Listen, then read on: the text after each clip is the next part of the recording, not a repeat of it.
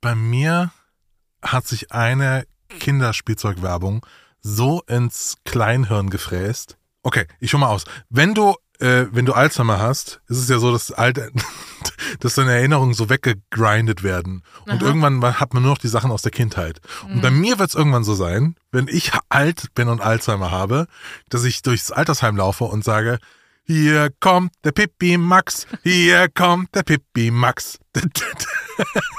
Bei mir wird es einfach irgend so ein TikTok-Sound wahrscheinlich sein. Irgendwie so. Oh no. Oh no. Oh no, no, no, no, no. Frau Polat, es ist Zeit für Ihre Tabletten. Oh no. Oh no. Oh no, no, no, no, no.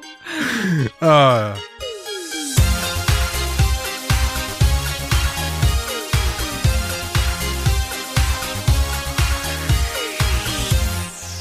Ihr seid hier richtig bei HDGDL, dem Podcast über alle Fragen, die in den Nullerjahren offen geblieben sind. Wir sind Jasmin Polat und Christian Alt und wir haben wirklich viele, viele Fragen über die Zeit, in der wir jung waren und die klären wir hier in dieser Show.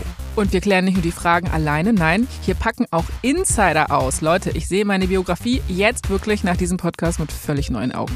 Und heute geht es um eine Sache, die mich damals wahnsinnig stark beschäftigt hat. Hab ich einen coolen Schulranzen? Und wieso war mir diese Scheißfrage eigentlich so wichtig? Jasmin, ich habe einen Tweet gesehen.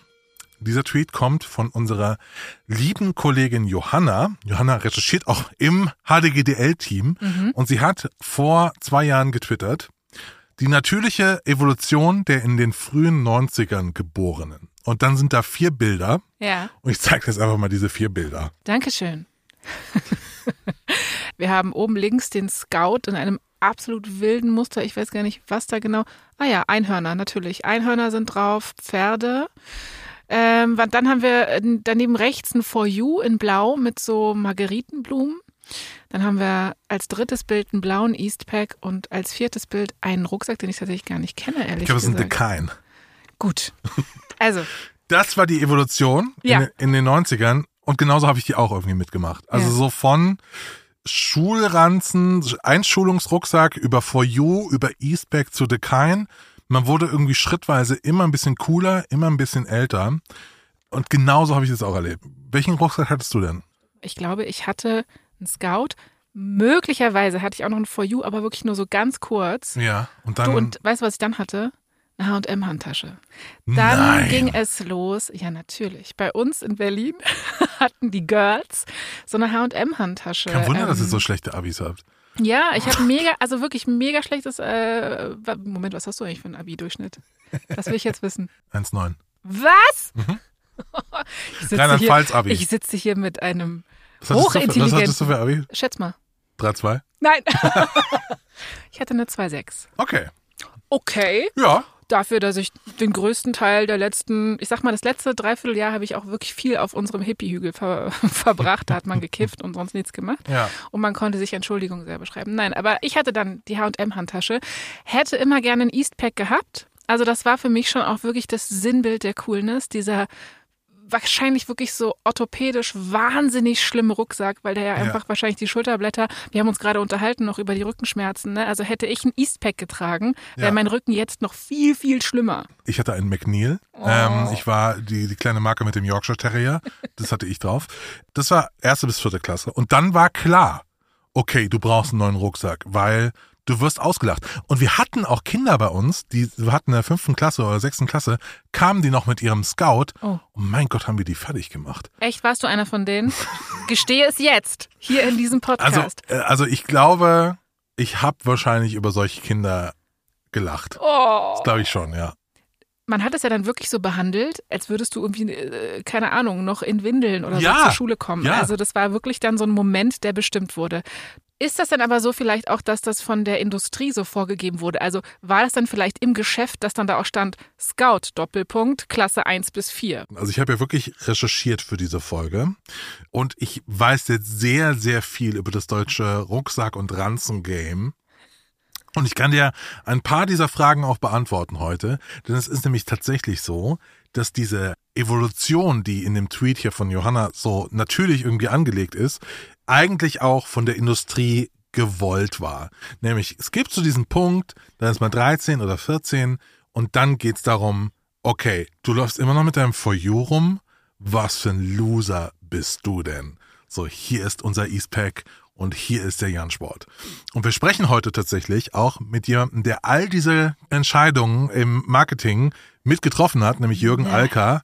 Und der wird uns später noch erzählen, wie das Game wirklich funktioniert hat. Und er wird uns erzählen, wie er dazu beigetragen hat, dass die Marke Scout bzw. For You heute nicht mehr diesen Glanz hat, den sie früher hatte, denn Eastpack, kann man schon sagen, hat die ein bisschen zerstört. Wir nie vergessen, wir haben auf einer Messe einmal an einem Tag eine Million D-Mark in Aufträgen äh, geschrieben. Und das hat da, glaube ich, keiner gemacht. Erste Frage, die ich mir so ein bisschen gestellt habe, war, warum war es eigentlich so wichtig, dass man in der Grundschule so einen Markenschulranzen hat? Warum kann man nicht einfach mit einem Jutebeutel oder keine Na, einer Ahnung. Penny-Tüte. Ja. ja. diese zwei Marken vor allen Dingen. Ja. McNeil und Scout. Ja, die hatten wirklich ein krasses Monopol, ne? Also so, das war, das waren die zwei Sachen. Mehr gab es einfach nicht. Es gab wirklich nicht mehr und das liegt vor allen Dingen daran, dass Scout so ein bisschen diese ganze Nummer erfunden hat. nee. Ja, den Scout äh, gibt's seit den 70er Jahren. Und es kommt von der Firma Stern Jakob. Das ist so ein Familienunternehmen, die in den 70er Jahren ein wirklich revolutionäres Produkt herstellen. Und zwar den ersten Scout. Das ist so ein rechteckiger Ranzen aus Kunststoff. Der ist bespannt mit so einem Synthetikstoff. An den Enden ist der verstärkt mit so Reflektoren ausgestattet. Und das ist einfach eine absolute Revolution in diesem Ranzen-Game. Ich zeige dir mal Ja. an der Stelle. Ich habe da direkt einfach direkt Ja. eine Frage, weil es ist eine Revolution, weil natürlich die Ranzen bis dato wahrscheinlich, lass mich raten, aus Leder waren und irgendwie total sperrig und schwer. Und jetzt kommt Scout daher und hat einfach so ein Kunststoffding. Da ist mitgedacht, da sind die Reflektoren an den Schnallen quasi dran. Genau. Dein Kind wird gesehen. Also das ist wirklich so. Also das ist quasi das Apple-Produkt der Schulranzen, oder? Das ist so, ähm, das ist der Schulranzen, der sagt, wir sind auch zum Mond geflogen. Ja. Also, Ja, so, genau. Wir haben es geschafft. Ja, der ist so kurz vor Düsenjet. Ja. genau. Äh, das ist der erste Scout-Ranzen, den du gerade gesehen hast. Und ähm, der ist auch inzwischen im Museum. Also der ist im Deutschen Historischen Museum, weil er wirklich so eine krasse Bedeutung hatte für die deutsche Alltagskultur, dieser Gegenstand. Wow. Wir machen jetzt mal kurz einen Zeitsprung in die 90er, also die Zeit, wo wir unseren ersten Ranzen bekommen haben. Mhm. Äh, die Firma Stein Jakob, die eben Scout herstellt, die wurde inzwischen von einem Investor aufgekauft. Fritz Steinmann heißt der. Und mit dem ist Scout zur wichtigsten deutschen Firma für Schulranzen geworden. Der Chef heißt Dieter Liebler, der kommt aus dem Marketing und der hat diese Marke damals richtig, richtig groß gemacht. Und vor allen Dingen ist es auch ein richtig geiles Geschäft. Weil man kann sich ja so Höhle der Löwen mäßig mal ein bisschen vorstellen. Ranzen sind ein lukrativer Markt. Also stell dir vor, du kommst jetzt da rein mit, mit deinem Scout-Produkt zu der, der Löwen, müsstest da, da sitzt da irgendwie Frank Thelen und du musst ihm den Ranzen vorstellen und dann fragt er dich, aber okay, wie viele Leute kaufen denn dein Produkt? Und dann kannst du nämlich sagen, jedes Jahr werden eine Million Kinder eingeschult und all diese Kinder brauchen einen Schulranzen. Das skaliert sowas von. Das skaliert, sagt ein Frank Ja, Thelen. ja. Genau, und dann macht er noch irgendwie eine App rein und einen Tracking-Code, keine Ahnung. Und äh, man kann, Aber es ist eigentlich gut, dass du dieses ähm, Höhle der Löwen-Bild benutzt, weil das habe ich nämlich auch gerade gedacht, was mir bis jetzt gerade wirklich nicht klar war, dass das wirklich eine krasse Innovation war. Und dass sie deswegen ja vielleicht auch, das wirst du mir gleich erzählen, so ein Monopol bekommen haben. Es ist nicht genau ein Monopol, es ist eher ein Duopol. Mhm. Weil es gibt ja immer noch die Firma Torca, die den McNeil-Ranzen macht. Die wird geleitet von Thorsten H. Krause und deswegen heißt ja auch Torca. Ne? Da ist, da ist Thorsten drin und Krause. Und äh, McNeil äh, ist die Firma mit diesem Logo hier, also dieser kleine äh, Yorkshire Terrier ist da drauf. Ja, ja. Das ist wie Lamy gegen Pelikan Okay. oder Mhm. äh, und hier eben McNeil gegen Scout. Ja. Du, hast, du warst im Scout-Lager. Ich war im Scoutlager, genau. Also meiner hatte auch richtig schön, äh, schönen Aufdruck äh, und zwar von der Prinzessin Jasmin und Aladdin. Oh, wie ja, geil. ich habe mich gebrandet direkt von vornherein. Ich habe gesagt, hier ist Jasmin mit dem Jasmin und Aladdin Scout, dass alle Bescheid wissen, wie mein Name ist. Das ist ja geil. Ich weiß auch damals, dass ich, als ich eingeschult wurde, ich fand schon Leute mit McNeil cooler, weil ich Echt? dachte, die sind in meinem Camp. Ah, so, okay. ich okay. habe schon so Scout dachte ich, ach, das sind irgendwelche, die nehmen das, was alle haben. Krass. So, ich bin ein bisschen individualistischer. Ich, da waren so Wale drauf und so Orcas.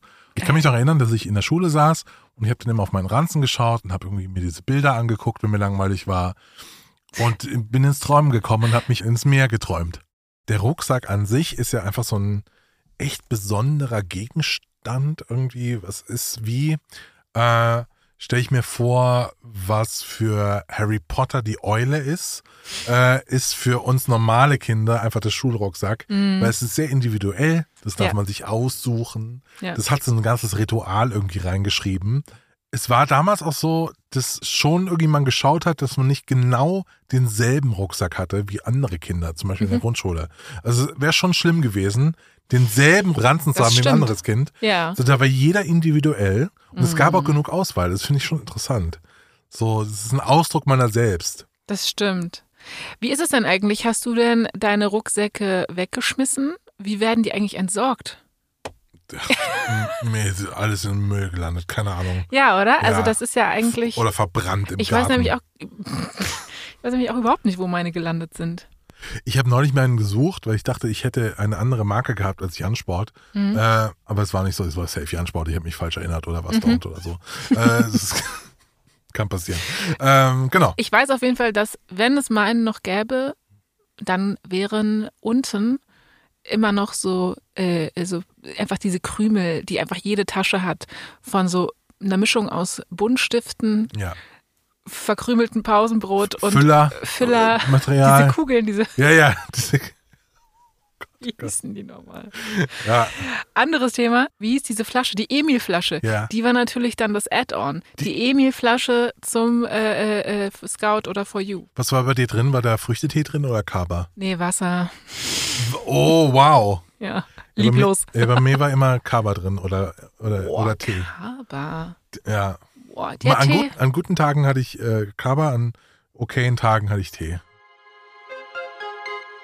So, Äh. aber äh, ich möchte noch mal ganz kurz festhalten, das ist ja eigentlich äh, sehr ungut, was da alles äh, an Gefühlen hochkommt bei so kleinen Schulkindern, nämlich so Abgrenzung und so, dass man direkt so ist, so, ey, ich bin cooler, weil ich habe McNeil und alles auf jeden Fall so Sachen, wo man sich so denkt, hm, der Indie-Komplex ging schon früh los. ja, und ich glaube, das ist auch so ein roter Faden, der sich durch diese Folge ziehen wird, weil ich hatte das später dann nochmal mit, Mhm. äh, mit For You und äh, mit E-Spec dann eben auch nochmal.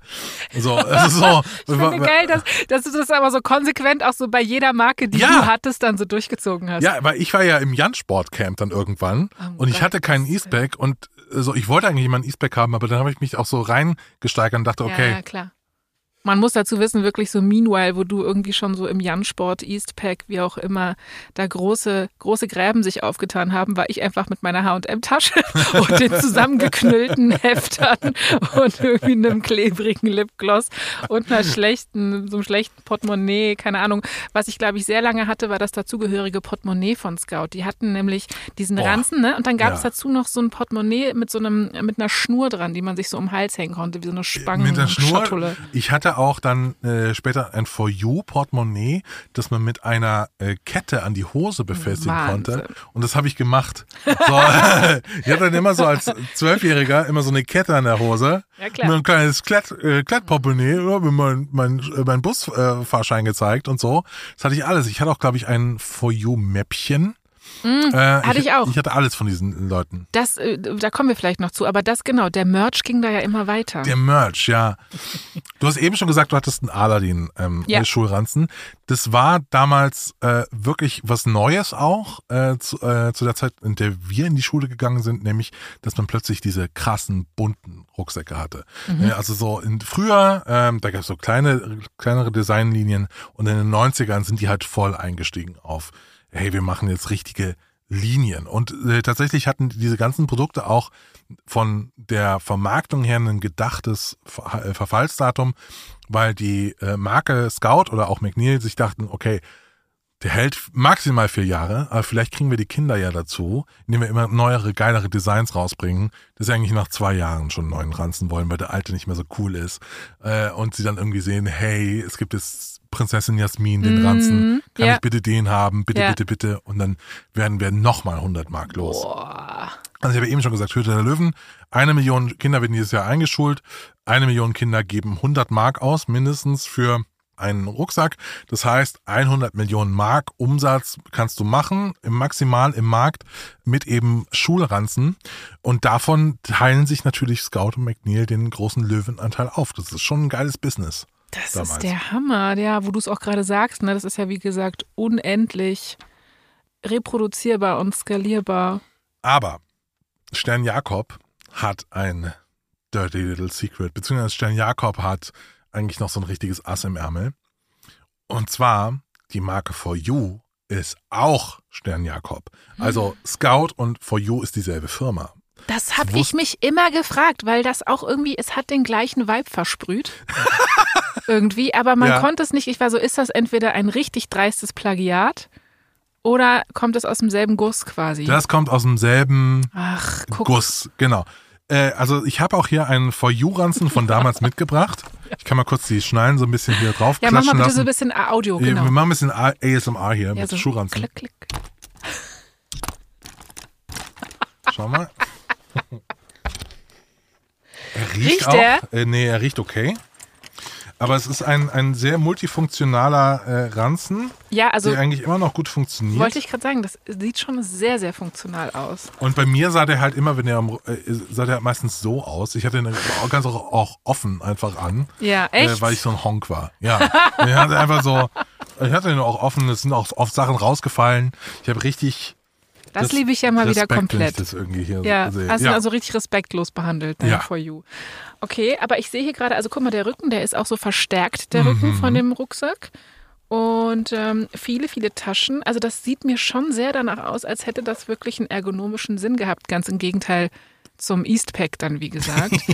ähm, aber jetzige Ja. Rucksäcke, ne? Jetzige Rucksäcke von heute, das sind ja immer eigentlich eher so diese, diese großen Tüten, die oben so zugerollt sind. Kennst du Ja. diese Rucksäcke? Ja. Ich denke so, was ist das eigentlich? Ja. Wieso rolle ich das zu, wie so ein, wie so ein Zeitungspapier?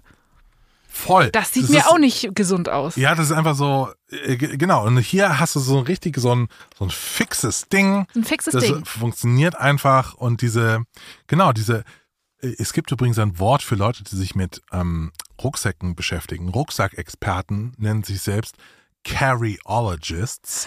Das hast du dir ausgedacht. Das nee, hast du dir ich mir nicht ausgedacht. ausgedacht. Das ist wirklich so. Die nennen sich Carryologists. Äh, und das sind Leute, die äh, versuchen rauszufinden, wie man am besten Dinge äh, Carried. genau von A nach B bringt. Ja. Äh, darf ich dir mal zeigen, wie heute For You aussieht?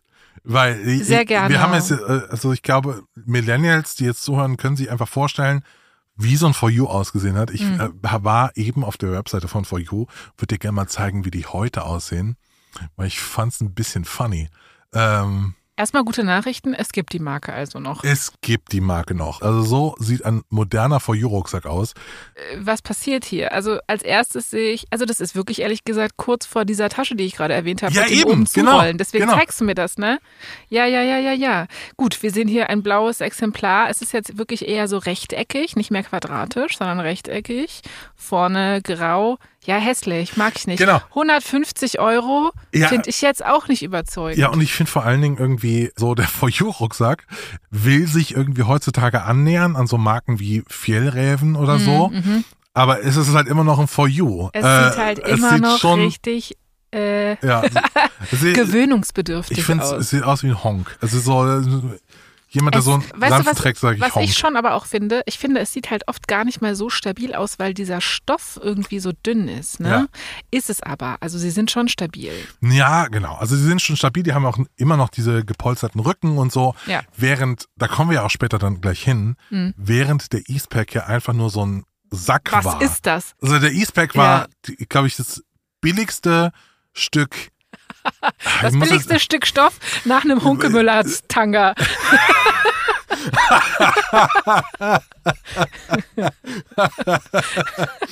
Ja, genau. So. So, so. Sorry, dass ich, ich, ich habe es jetzt wieder eskalieren lassen. Also wenn der Hunkeböller Tanga auch noch unten irgendwie so eine Leder, äh, Lederwanne hätte, ey, da, eins, eins hinterm Eastpack. So ungefähr. Nee, der hat so die Schnallen vom, vom, vom For You.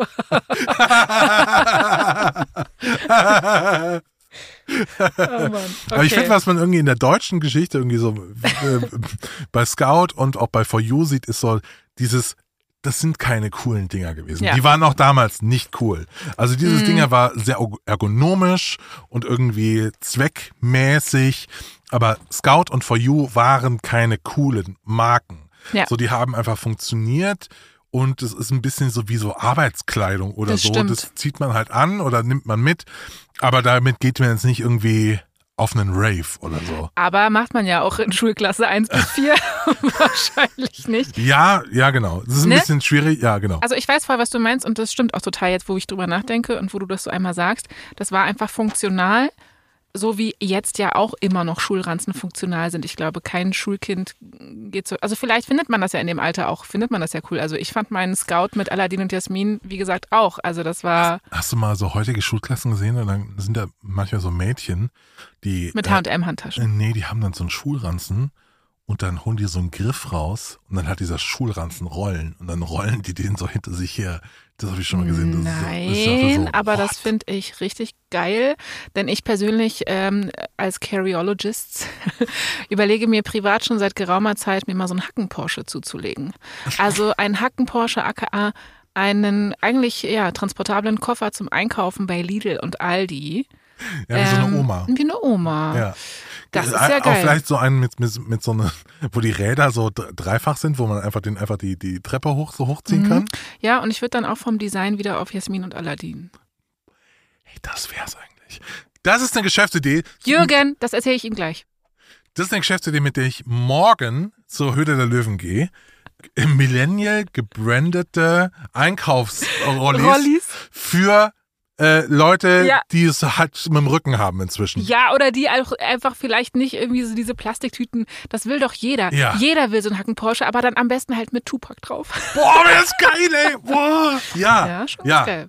ja. Gut, anderes Thema. Wir sind ja aber Super. eigentlich, Direkt irgendwie markenrechtlich schützen lassen, finde ich super. ich gebe das gerne ab. Ich habe einen ganzen Blog zur Geschichte des Schulranzens, weil es ist auch eine deutsche Liebe und eine europäische Liebe des Schulranzen. Andere Länder äh, organisieren Schule einfach anders.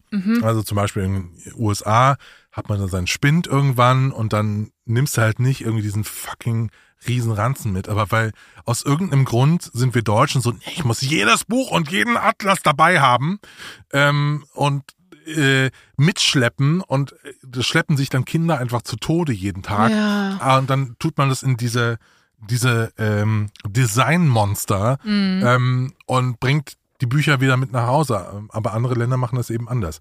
Und deswegen ist es in Deutschland so, dass man ganz lange schon Schultaschen hatte. Also im 19. Jahrhundert gibt es zum ersten Mal eine richtige Schultasche. Meistens hatten die aber, waren die aber noch nicht so gefüllt damals. Die hatten nur eine Schiefertafel zum Schreiben, einen Holzscheit, um das Zimmer zu heizen, war da drin manchmal. Die mussten Holz mitbringen, die Kinder. Ähm, Wow. Ranzen gab's schon, aber eher in der Armee. Also so, die Soldaten haben dazu Tornister gesagt. Das sind dann so Holzrahmen, die mit Stoff oder Leder bespannt werden. Und diesen Style, äh, Hello Germany, übernehmen die Schulkinder dann spätestens nach dem Zweiten Weltkrieg. Also die Schu der, der Ranzen ist eigentlich eine Weiterdenke de, eines militärischen Objekts in Deutschland. Aber du hast was total Wichtiges angesprochen. Warum müssen die das Ja. immer mitbringen? Was tun wir diesen Kindern an? Was haben wir uns angetan? Lass doch da. Lass doch die Scheißbücher Ja, in der eben. Schule. Das ist wahrscheinlich diese, auch dieser Hausaufgabenfetisch, Ja, dass man da irgendwie so Ja. äh, Kinder zwingt, noch bis 5 Uhr abends noch irgendwelche äh, Scheiße auswendig zu lernen, ähm, damit sie auch mal einen ganzen Arbeitstag haben. Weißt Ist du, so, das denn, oh Gott, ja, stimmt. Ja. Ist das denn eigentlich vielleicht heute anders geregelt, wo man wahrscheinlich in meiner Vorstellung alles mit iPads macht? Also in meiner Vorstellung ist ja jetzt, es gibt ja gar keine Bücher mehr in der ja, Schule. so, so, auch fliegende Autos sind da auch drin, Genau. ne? Also ja. mein Sohn ist ja vier. Äh, Ja. In zwei Jahren erwarte ich, dass da irgendwie nichts mehr an irgendein, irgendein Buch mir entgegenkommt. Ach ja, äh, viel Spaß. ja. Es gibt ja auch dieses Meme äh, 1970er, 1980er, 2000er und 2020er in der Schule. Und dann ist immer drunter dasselbe Bild. Und zwar das Bild von einem Overhead-Projektor.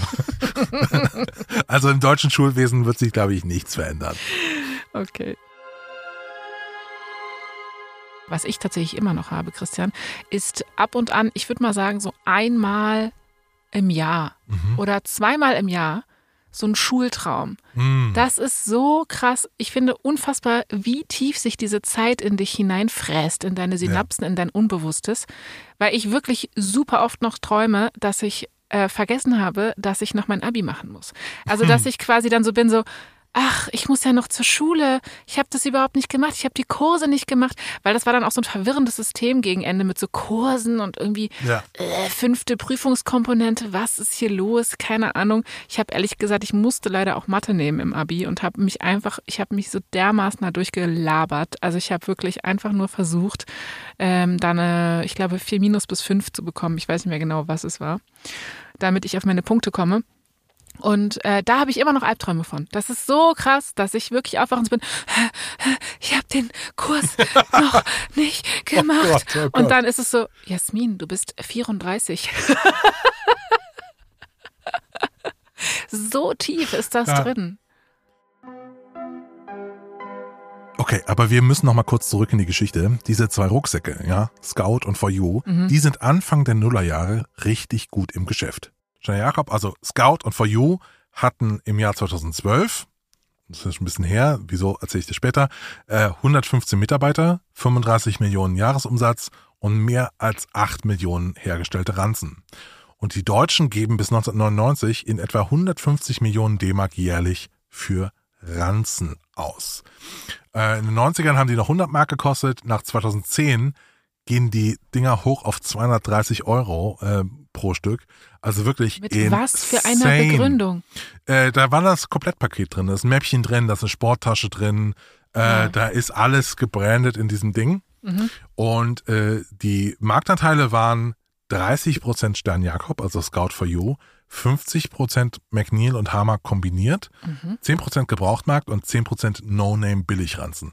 Wir sind ja hier in diesem äh, Podcast auch so ein bisschen, um unsere Zeit zu beschreiben. Wir haben sie immer mal so ein bisschen touchiert. Es gibt einen Wendepunkt in dieser Geschichte. Irgendwann ist da eine neue Marke, nämlich Eastpak. So, und Eastpak drängt auf den deutschen Markt, um eben diese Stern Jakobs und so weiter aus dem Markt zu drängen. Also Eastpak, haben wir eben schon gesagt, ist wie so ein Sack, wo einfach unten so ein bisschen Leder dran, dran genäht ist. Ja, also ich kenne wirklich dieses Modell, was wirklich gar Ja. nichts hat eigentlich, außer diese, und das ist mir jetzt gerade schon aufgefallen, es ist schon echt trashig so, aber es ist schon auch eine Innovation, weil mir fällt keine andere Rucksackform ein, die genauso ist wie der Eastpack. Also wenn du an den Eastpack Ja. denkst, dann weißt du genau, das sind diese zwei breiten Gurte und dieses, ähm, ja, wie so ein wie so ein Kirchenfenster eigentlich, weißt du, von der Form. Also der Rucksack ist ja total wiedererkennbar. Es ist einfach sehr gotisch. Gotisch. Eastpack ist eigentlich, ist eigentlich der Gothic Genau. genau. unter den Rucksäcken. Habt ihr damals an der, also an Bushaltestellen auch immer das Spiel gespielt, wenn jemand einen E-Spec-Rucksack anhatte, dann an diese Gurte zu gehen und einfach diese Gurte so, die, die Schnallen so ein bisschen hoch zu tun und dann ist immer der ganze Rucksack runtergefallen von Leuten. Ähm, nee, aber wir standen auch nicht an Bushaltestellen. Ah, okay. Denn, Ja. also genau, in Berlin. In Berlin äh, fährt man U-Bahn. Nee, also so, also ich weiß nicht, ich bei Läuft mir zu war es Fuß? zum Glück, ja, bei mir war es zum Glück wirklich zu Fuß. Ähm, die Bushaltestelle hatten wir neulich schon mal drüber gesprochen, ne? Das ist so ein Dorfding. Das ist, Das ist ja, geil. das ist wirklich ein Der Dorfding. Bus Also so Bus, der Bus war, Also es gibt ja auch einen Bus in Berlin, ne, den Ja, man ja. obviously auch fährt, die- aber, aber so dieses, dieser Treffpunkt Bushaltestelle, das kenne ich so aus Berlin nicht. Ne? Ja, aber die, die Eastpack, also die erste Generation, die hatte so richtige Designfehler, würde ich sagen. Ja? Äh, ja, also dieses Ding, du kannst ja einfach hochmachen, äh, diese Schnallen hochtun, Mhm. einfach mal gegenschnalzen und dann fällt dieses ganze Ding auseinander. Unten diese Lederwanne, Ja, das, das- war richtig ekelhaft scheiße, das war auch Echt? irgendwie nicht geil. War so. das nicht hygienisch? Nee, das war immer ranzig irgendwie. Stimmt, weil das dann irgendwann so gegammelt. Ja, ja, und das war kein geiler Rucksack. Also wenn ich, wenn ich mir vorstelle, ich wäre in der R&D-Abteilung von Stern Jakob und dann kommt irgendwie mein 14-jähriger Sohn und zeigt mir seinen Eastpack und sagt, guck mal, was diese geile amerikanische Firma hier macht, der hätte ich ihn ausgelacht. Der hätte ich gefragt, so ich hole jetzt mal das Ding, der hätte ich gefragt, aber wo ist denn der ergonomische Rückenschutz? Wo sind denn die gepolsterten Gurte? Wo ist denn das, äh, Fach mit, äh, mit, mit 15, mit 15 Dingern.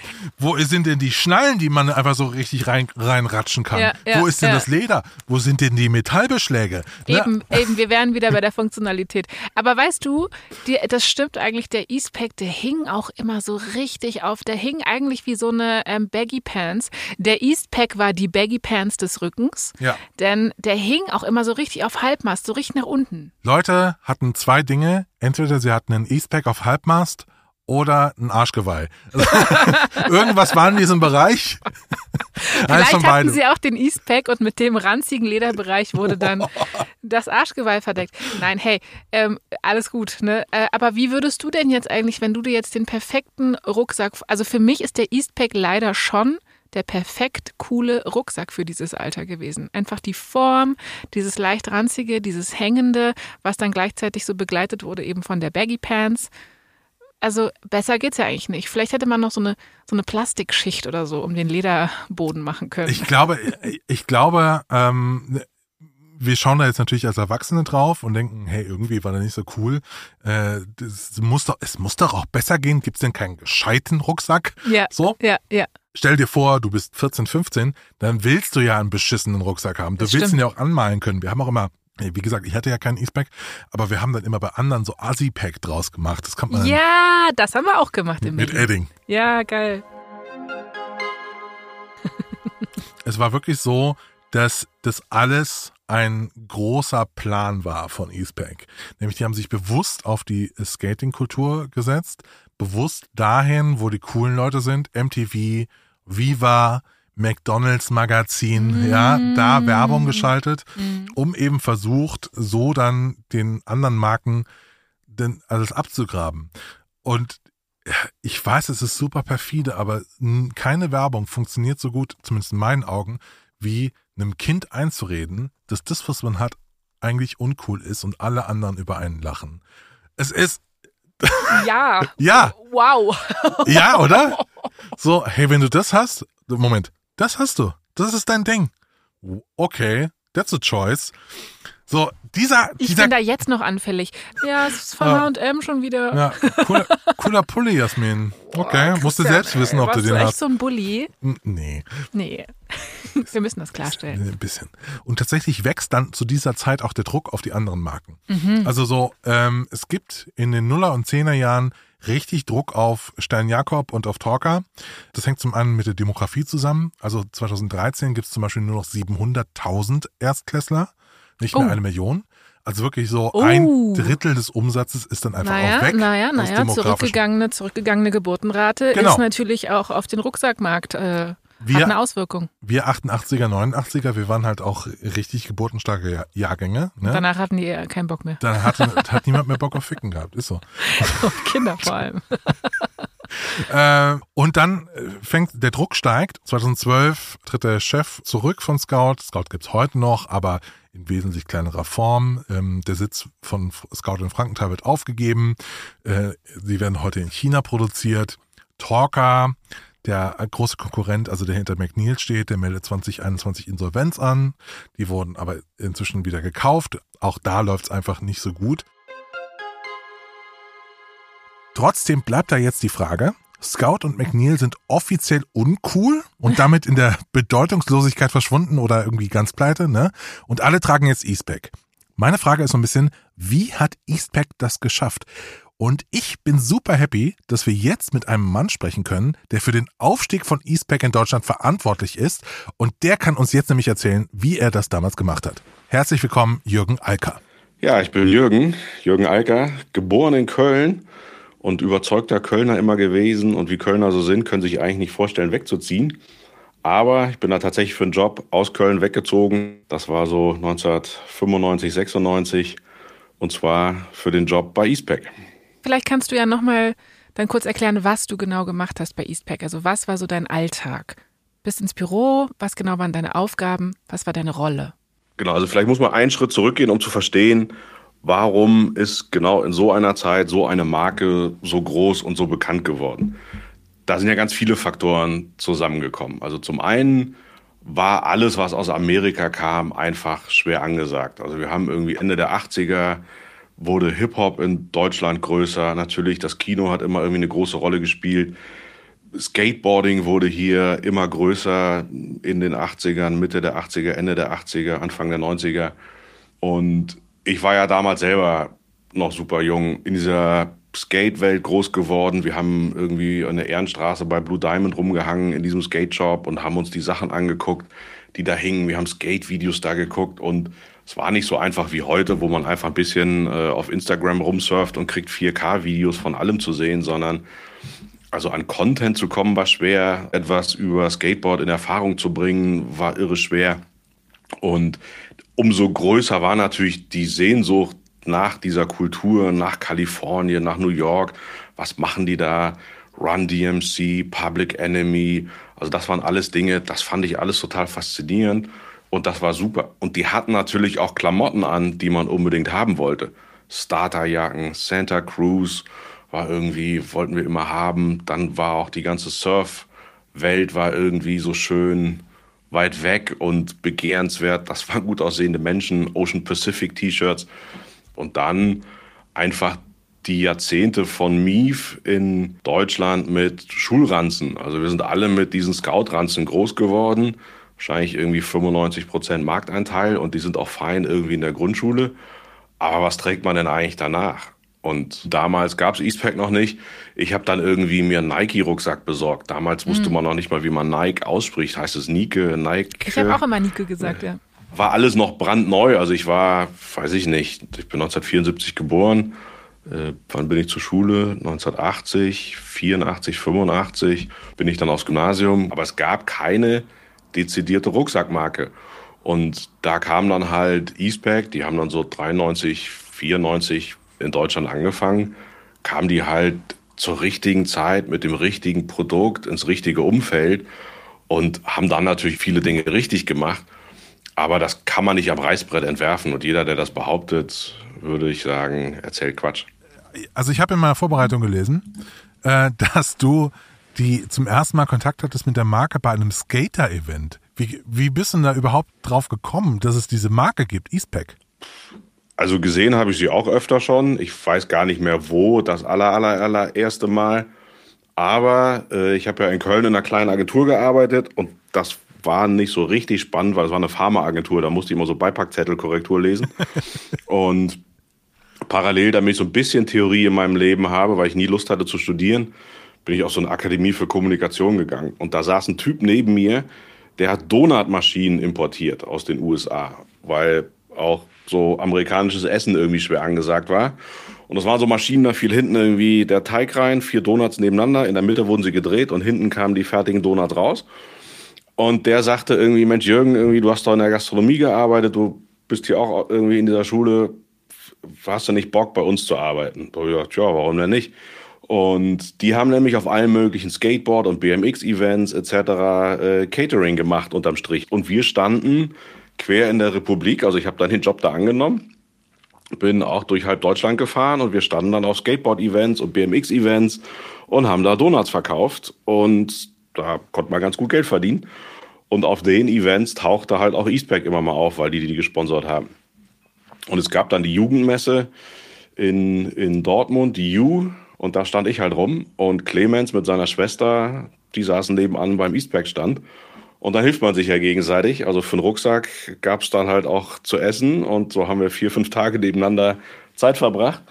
Und ja, ein paar Wochen später meldete er sich, meinte, hast nicht mal Bock, meine Chefs kennenzulernen. Wir bräuchten nur einen, der Ahnung vom Marketing hat. Und da ich ja immer Ja gesagt habe und das Internet noch nicht äh, sämtliche Inkompetenzen transparent gemacht hat, ja, bin ich dann da nach Hamburg zum Vorstellungsgespräch. Die, die sagen zu dir, okay, hier muss ich einmal ums Marketing kümmern von diesen Rucksäcken.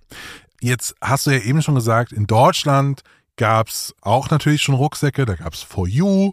Wir haben hier sogar einen hier im Studio. Ich habe hab hier gerade so einen in der Hand. Das ist so ein so ein richtig robustes Ding. Wir haben eben schon hier in der Folge drüber gesprochen.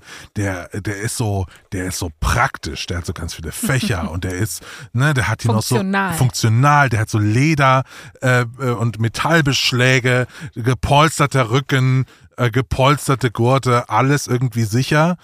Uh, und der Eastpack, würde ich sagen, zumindest den, wie ich ihn damals in Erinnerung hatte, war ja relativ spartanisch äh, als Rucksack und jetzt gar nicht so drauf ausgelegt zu sagen, hey, das ist der All-Inclusive Funktionalrucksack für die Schule, sondern eher so ein so ein Sack mit so einem Zipper dran.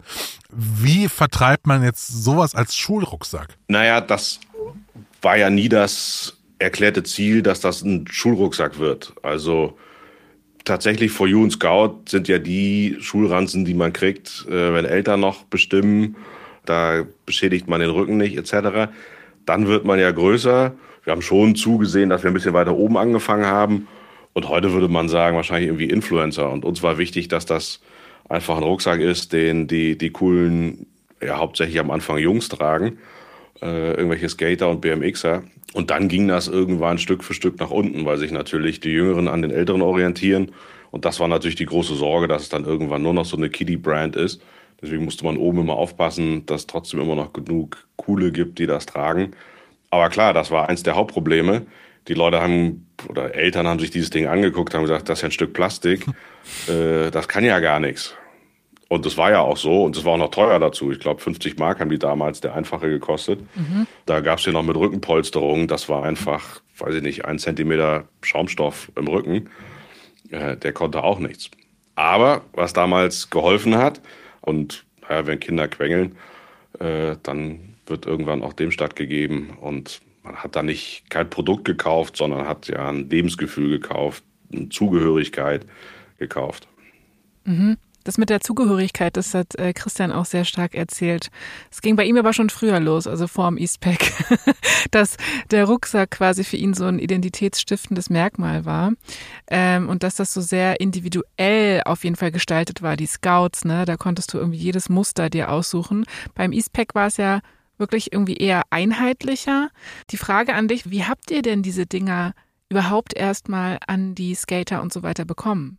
Ganz stumpf, wir sind einfach ins Auto gestiegen und sind da hingefahren. Echt jetzt? Und seid dann zum also quasi wir, ins Skatepark wir, und habt gesagt, hier ist ein Eastpack? Überall. Krass. Genau, also das habe ich gefühlt äh, anderthalb Jahre gemacht und äh, die ersten Zeit haben wir nichts anderes gemacht. Der eine Chef war Ami, der andere war Deutscher. Und der Ami-Chef hatte so einen super auffälligen Pickup-Truck aus den USA importiert, der war schwarz und da waren ein paar große Eastberg-Logos drauf und wir hatten uns so aufblasbare Rucksäcke produzieren lassen, die so drei Meter groß waren. Es gab noch eine fünf Meter Variante und beim American Football hier in Hamburg stand dann immer so eine neun Meter Variante. Und dann bin ich mit diesem Ding auf der Ladefläche äh, durch Deutschland gejuckelt und dann war irgendwo drei Tage Skateboard-Event in München. Dann bin ich da hingefahren und wir kannten die dann auch alle. Die Veranstalter haben sich gefreut, dass wir irgendwas gesponsert haben und dass wir da die Szene unterstützt haben weil es noch nicht so riesen kommerzielle Sponsoren eben gab. Was mich total interessieren würde, du bist da die ersten anderthalb Jahre unterwegs, packst deinen drei Meter Eastpack auf diesen Pickup-Truck, fährst zu einem Event zum nächsten. Woran hast, wann hast du das erstmal gemerkt, oh, all diese Maßnahmen, die wir machen, die haben, finden einen Widerhall. Also es gibt irgendwie, ich merke, wir haben Erfolg. Ja, das hat man einfach gemerkt am Faxgerät und da haben die Händler bestellt. Und ich war auch viel auf CDH-Messen. Das sind Messen, wo Handelsvertreter Produkte vorstellen. Also auch da gab es ja noch kein Internet und nichts. Du hast dann einen Regionalvertreter und wir hatten den Vertrieb in zwei äh, Bereiche aufgeteilt. Es gab einen Vertrieb quasi coolen Shops, also für Skate-Shops und ähnliches. Und eine deutsche Eigenart. Das gibt es eigentlich nirgendwo in der Welt. Damals waren es so dreieinhalbtausend Lederwarenläden. Also da, wo wirklich Scout und Co. Ne, rumhängen und rumstehen Dafür hatten wir einen zweiten Vertrieb. Und als man dann da war und die Händler wirklich kamen und gesagt haben, okay, ich muss hier eine Order schreiben, ich brauche das Zeug. Und dann die Nachbestellungen, die kamen dann alle per Fax irgendwie durch. Und wenn du da dich neben das Fax gestellt hast und äh, das Papier war leer nach 100 Seiten, ist schon ein bisschen das anders. Hast du dann so Reaktionen auch so mitgekriegt auf so Messen? Wie, wie fand denn For You den Eastpack? Ich glaube, das hat uns alles gar nicht groß interessiert, aber das war gar nicht äh, jetzt irgendwie Arroganz. Es gibt die Lederwarenmesse in Offenbach, ich glaube, die gibt's auch immer noch. Da waren wir natürlich die Outsider, ne, die da irgendwie hinkamen mit, das ist eine tradierte Branche, da wurden Lederportemonnaies und äh, Aktentaschen und Scouts und For Use und das waren da die Platzhirsche, die hatten die größten Stände. Und dann kommen da die Typen irgendwie, die, die eine halbe Stunde vorher da ihren Stand aufbauen und dann da rumhängen in irgendwelchen Hoodies und Tonschuhen. Damals hat das auch keiner Sneaker genannt und das war für die komisch. Die haben das dann aber über die Zeit, man war ja viermal im Jahr war man da, haben sie uns dann schon auch ernst genommen und haben sich dann schon geärgert und auch gewundert. Wenn nie vergessen, wir haben auf einer Messe einmal an einem Tag eine Million D-Mark in Aufträgen äh, geschrieben. Und das hat da, glaube ich, keiner gemacht. Aber wir haben mit denen sonst nichts zu tun gehabt. Also, und wir waren dann eigentlich so, wenn die aus dem Scout rausgewachsen sind, dann kam die nächste Ebene. Und da haben dann eher viele versucht, so MeToo-Produkte irgendwie zu entwickeln, sowas ähnliches. Aber dafür war es dann zu spät, der Zug war abgefahren. Aber das würde mich total interessieren, weil ich da äh, nicht ja dabei war, weil ich bin die Generation, irgendwann hast du ein For You gehabt, fünfte, sechste Klasse, und dann war bei uns der Druck schon echt groß, was ist das nächste Ding? Wann kommt der Eastpack oder der Jansport? Ich muss mich an der Stelle übrigens outen, äh, Jürgen, ich hatte einen Jansport. Äh, sorry to say. ähm, aber so dieses Ding kam dann ab der siebten Klasse. Wie war denn das irgendwie davor? Was hat man denn, hat man da bis zur 13. Klasse irgendwie dann seinem blöden äh, äh, äh, For You getragen? Oder ist dann irgendwie auf eine Ledertasche umgeschwungen? Oder was hat man denn da so gemacht? Eine Aktentasche. Äh, tatsächlich, also die Aktentasche oh. war in den 80ern echt ein Ding. Also da gibt es auch noch lustige Fotos und das gab es ah. bei vielen. Das war natürlich wirklich die uncoolen. Hm. Dann gab es tatsächlich, also wenn ich mich erinnere und mal umgucke, viele von meinen Klassenkameraden hatten wirklich so Lederranzen. Die waren dann auch total simpel, aber die waren zumindest aus Leder. Dann gab es, glaube ich, Kipling. Das war noch so ein Ding. Das hatten auch viele Mädels damals an. Äh, aus meiner Klasse erinnere ich. Und wir sind dann losgelaufen, haben Adidas und Nike gekauft, die eher so aus dieser Sport-Skate-Ecke kamen die gab es ja schon und die hatten ja auch alle Accessories. Also die hatten ja alle in ihren Linien dann eben auch Rucksäcke und dann hat man sich halt einen Nike-Rucksack gekauft. Damit bin ich bis zum Abitur rumgelaufen und hatte einen Nike-Rucksack und das war so eine Mischung. Also genau, die, die, die Physik-Leistungskurs hatten, die sind mit der Aktentasche gekommen. Wollt's nicht sagen. die, die Englisch-Leistungskurs hatten, die, die kamen mit der Ledertasche und die anderen, die noch so zufällig auf der Schule mit rumhingen, die hatten dann irgendwie den, den Nike-Rucksack. Aber ist das eigentlich nicht krass, dass ihr, weil der Aufstieg von, von Eastpack ist ja wirklich kometenhaft gewesen, wenn ich das richtig erinnere, ähm, dass ihr es geschafft habt, Marken wie Adidas und Nike aus diesem Markt zu drängen mit einem relativ simplen Produkt? Das ist richtig. Und ich glaube, das liegt einfach daran, weil wir den Fokus hatten. Also wir haben ja nichts anderes verkauft, also mussten wir uns da ernsthaft drum kümmern. Wenn man diese großen Unternehmen versteht, das ist dann halt, da ist dann irgendwer, ist dann auch für Rucksäcke bei Nike zuständig oder bei Adidas. Das ist ja nicht deren Kerngeschäft. Deren Kerngeschäft sind erstmal Schuhe. Bis heute ist das so. Und dann gibt es natürlich andere Dinge, aber Wohl und Wehe dieser Firma hängen jetzt nicht an irgendwelchen Portemonnaies und Rucksäcken. So, damit machen die gutes Geld und das machen die mit. Aber es war halt unser einziges Geschäft und wir hatten den Vorteil dieser Geschichte, den hat Nike auch, aber wir kamen halt wirklich aus den USA und das, das schwang sowas mit. Das gab's noch nicht, das gab's nicht an jeder Ecke, das war irgendwie was Besonderes. Und deswegen haben wir uns natürlich Tag und Nacht drum gekümmert, wie kann man irgendwie Rucksäcke gut inszenieren und verkaufen. Wir waren halt noch echte Leute. Also Adidas und Nike waren ja damals auch schon rechte Riesenfirmen. Und wir kamen halt einfach so daher und das fanden ja viele auch gut, dass wir so die Underdogs waren, die dann noch nicht so eine riesen Maschinerie dahinter hatten. Mhm. Die ganze Truppe, alle, die uns da kennengelernt haben, ne, im Lager, weiß ich nicht, da wurde gekifft, da lief lauter Heavy Metal Mucke. Und solange da gearbeitet wurde, war da alles fein. Also heute würde man das wahrscheinlich New Work nennen. Aber Hierarchien und das gab es nicht, aber alle haben zwölf Stunden am Tag gearbeitet. Und irgendwie haben das auch die Leute da am, am Ende in den Läden und so gemerkt, dass da Leute sind, die sich voll reinhängen. Das ist eigentlich so der gleiche Workflow wie in einem handelsüblichen Fahrradladen, würde ich jetzt mal sagen. Also da wird auch noch gekifft und Heavy Metal gehört und äh, so die gleiche Type von, von Underdog, ja. Nee, ich wollte sagen, das ist so wie bei uns bei Cool Niere, so. aber die, deswegen funktioniert ich, die Technik auch nicht. Ich habe hier noch keinen Joint gesehen. da möchte ich aber mal gucken hier am Feierabend. Ja. also da wurde genau. mir was äh, verwehrt. Ähm, ich wollte dich mal fragen, Jürgen, hattest du denn, äh, du hast die ja sicherlich dann dementsprechend auch privat getragen, hattest du denn so ein Favorite Eastpack Modell? Mm, eigentlich nicht. Also ich hatte ja alles davon. Es gab einen ganz besonderen äh, Modellname, fällt mir gerade nicht mehr ein.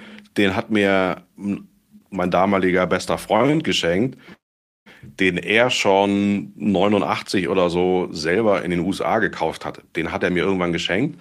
Und die hatten früher noch so Name-Patches hinten, wo man so richtig seinen Namen auf Leder schreiben konnte. Und die gab es ah. aber 93, 94 schon nicht mehr. Und den hat er mir damals geschenkt. Und den habe ich bis heute. Und ich habe bis heute noch drei Stück oder vier. Äh, lustig ist, ich habe eine so eine Umhängetasche und die meine Tochter ist jetzt 14 und die hat äh, nach der richtigen Tasche gesucht und gefragt und irgendwie sind diese Schultertaschen von Eastberg jetzt wieder schwer angesagt und ich habe gesagt, hier guck mal, ich habe eine, die haben jetzt nicht so viele, äh, weil alle dann die Standarddinger hatten und das ist tatsächlich eine, die wir damals hier entwickelt haben und das ist lustig, dass jetzt meine Tochter mit diesem Ding von vor, das ist ja bestimmt wie alt, 30, fast 30 Jahre durch die Gegend rennt. Ja. Und äh, wenn man die in die Waschmaschine gibt, sehen die auch wieder wie neu aus. Also Wir haben darüber gesprochen, über diesen Ledereinsatz unten am Boden vom Eastpack. Oh ja. Der äh, manchmal dann nach gewissem Verschleiß auf jeden Fall auch ganz schön fertig war. ja, ja, genau. Ne? Das war dann schon die, die ich glaube Wyoming hieß der, das war ja. schon die Luxusvariante dann, mhm. dass der noch Leder unten drunter hatte. Den hatte ich zum Beispiel nie, der war mir zu spießig.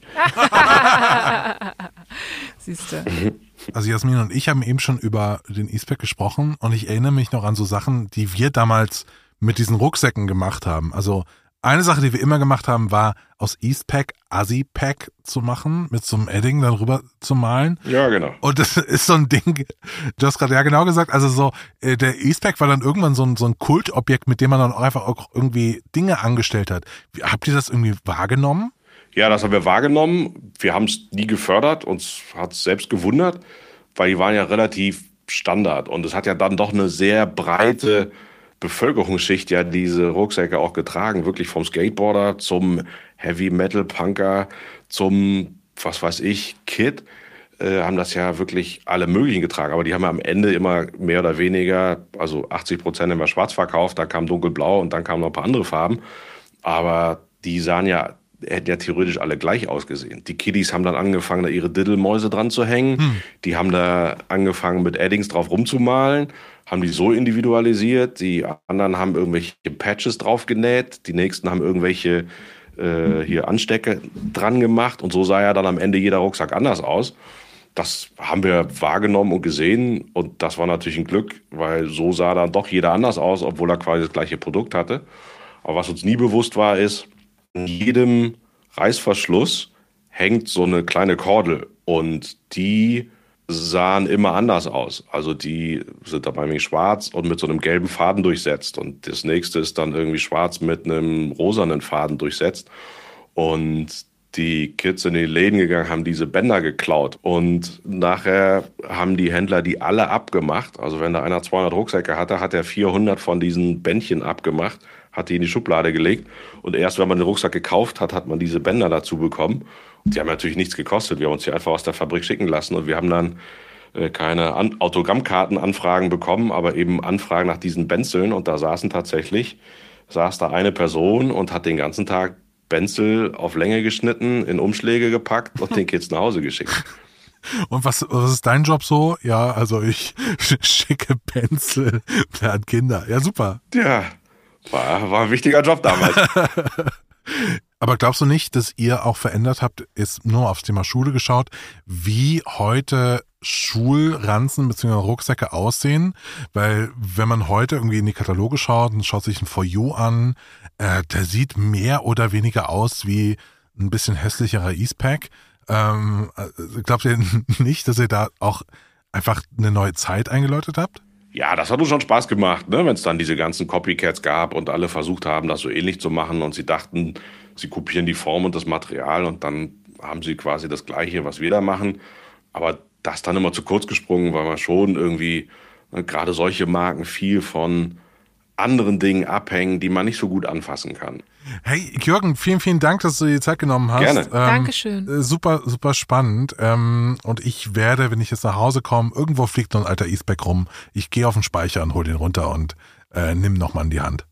Riech nochmal dran. Ich riech nochmal dran. Riech nochmal dran, ja. Das alte Pausenbrot hole ich raus aus dem E-Spec. Vielen, vielen Dank. ja, danke. Super. So, Jetzt. Ihr merkt, ich kann noch den ganzen Abend drüber reden. ja, Hammer. ciao. Tschüss. Was bleibt, ist einfach so der Kampf um die Rucksackvorherrschaft. Der ist heute eigentlich noch krasser als damals, weil es heute viel mehr Marken gibt. Ne? Mehr Also es gibt Auswahl, ja. Fjellräven, Ergo Bag, Ping Pong, Everyday Scout for You, Eastpack, Herschel, Jansport, Dekain und viele, viele andere mehr. Und ich finde es eigentlich auch ein ein bisschen heilsam, muss ich sagen, weil so ist, glaube ich, nicht gut für den Markt, wenn es eigentlich nur zwei Marken gibt. Man kann sich nur zwischen McNeil und Scout äh, äh, äh, entscheiden. Das ist doch ja. total, total blöd. Ich finde ja trotzdem die Frage interessant, wie wärst du jetzt? Wärst du jetzt in der Schule und es gäbe quasi zehn Schulranzen zur Auswahl, gibt es da trotzdem noch quasi so eine Vorherrschaft? Also, dass man sagt, äh, keine Ahnung, Jansport ist am coolsten oder ähm, Ergo Baby oder wie das hieß. Ergo gerade. Baby. Nee, Ergo wie? Äh, Ergo, Ergo, Ergo Bag. Ergo Bag, ja, ist am coolsten. Oder ob sich das wirklich so ein bisschen diversifiziert hat und die äh, Kinder einfach nicht mehr so doll drauf achten. Das fände ich ja ganz schön. Das finde ich auch cool. Ja, also ich muss schon sagen, so mein, mein Schulranzen damals war so ein richtig schlimm identitätsstiftendes Ding. Ist es bis heute noch. Was hast du denn heute? Hast du heute überhaupt eine heute einen habe ich, Rucksack? heute habe ich keinen Rucksack mehr. Weißt du wieso? Warum? Weil du ein Auto hast. Weil ich mit Rucksäcken saudumm aussehe. Ich bin halt sehr, sehr groß und ich gibt, es gibt keinen. Rucksack, der, äh, der irgendwie lang genug ist. Ähm, das sieht einfach immer dumm aus bei mir. Deswegen trage ich immer Messenger-Bags. Interesting. Also Ja. die quasi einmal so äh, über die Körperseite Genau. geschwungen. Genauso wie, ähm, wie der Typ aus Suits. Interessant. Ja, guck, ich äh, trage keine H&M-Handtaschen mehr, Mhm. sondern eben jetzt Handtaschen von Coach. Was ist das? Was ist Couch? So eine New Yorker, New Yorker mittel, mittelteure Marke. New Yorker, tief mit Fischbauen. Die mit Fischbaum, genau. Nee, ist eine aus New York stammende Marke, mittelteuer. Ähm, genau. Und sonst halt mal ganz gerne auch einen Jutebeutel, aber so einen, den man so als Merch oder so irgendwo geschenkt Ja. bekommen hat. Also keinen dezidiert gekauften. Ich habe mich bei dir eben sehr abgeholt gefühlt, als du gesagt hast, du hast dann irgendwann auch nur so zerkrumpelte Papiere und so drin gehabt. Weil bei mir, bei mir war das genauso. Ich war am Anfang meiner Schulkarriere ordentlich oder so halbwegs ordentlich und es wurde dann von Jahr zu Jahr schlimmer. Mhm. Weniger Bücher mitgebracht, Dinge immer wieder vergessen und irgendwann bin ich einfach nur noch mit gefühlt mit einem Stift und einem Blatt Papier Ja, in die ja, Schule gegangen. Same, ja. Äh, ich hatte auch jedes Jahr zu Beginn des Schuljahres, dann in so einer 11., 12. oder so, äh, einen Ordner. Und da dachte ich, okay, dieses Jahr mache ich ordentlich. Mhm. Dieses Jahr wird alles anders. Und es hat dann drei Wochen gehalten und dann war, war wieder Ja. vorbei. Voll, voll. Ich finde aber irgendwie auch, das ist auch das gute Recht eines Schülers, das wirklich dann irgendwann mal zu lassen. Also es ist die natürliche Evolution, so wie bei den Schulranzen, dass auch der Inhalt sich immer mehr Ja. ähm, verändert. Und äh, genau, ich hatte irgendwie auch noch so Schnellhefte und so, aber es war wirklich so ein, so ein Ringblock. Ne, mit irgendwie meistens äh, kariert, weil ich fand, diese Linien war immer wahnsinnig War anstrengend, da drauf zu schreiben. Kariert, da hast du die Freiheit, ja. Ja. Dann einfach so ein ausgelutschter drin Kuli. Ja, genau. Ja. ja, Mathe, das war, das war einfach meine große Liebe. Das war unsere Folge über die Macht der Rucksäcke. Nächste Woche drehen wir die Uhr nochmal zurück. Es geht nochmal um Talkshows. Es geht einfach nicht anders, Leute. Denn er hat uns geantwortet. er. Ricky Harris Ja. schneit in diesen Podcast rein mit einmal Hände klatschen an all, in der ersten Reihe. Yay! Ricky wird zu Gast sein bei HDGDL und wir sind total hyped und ihr hoffentlich auch.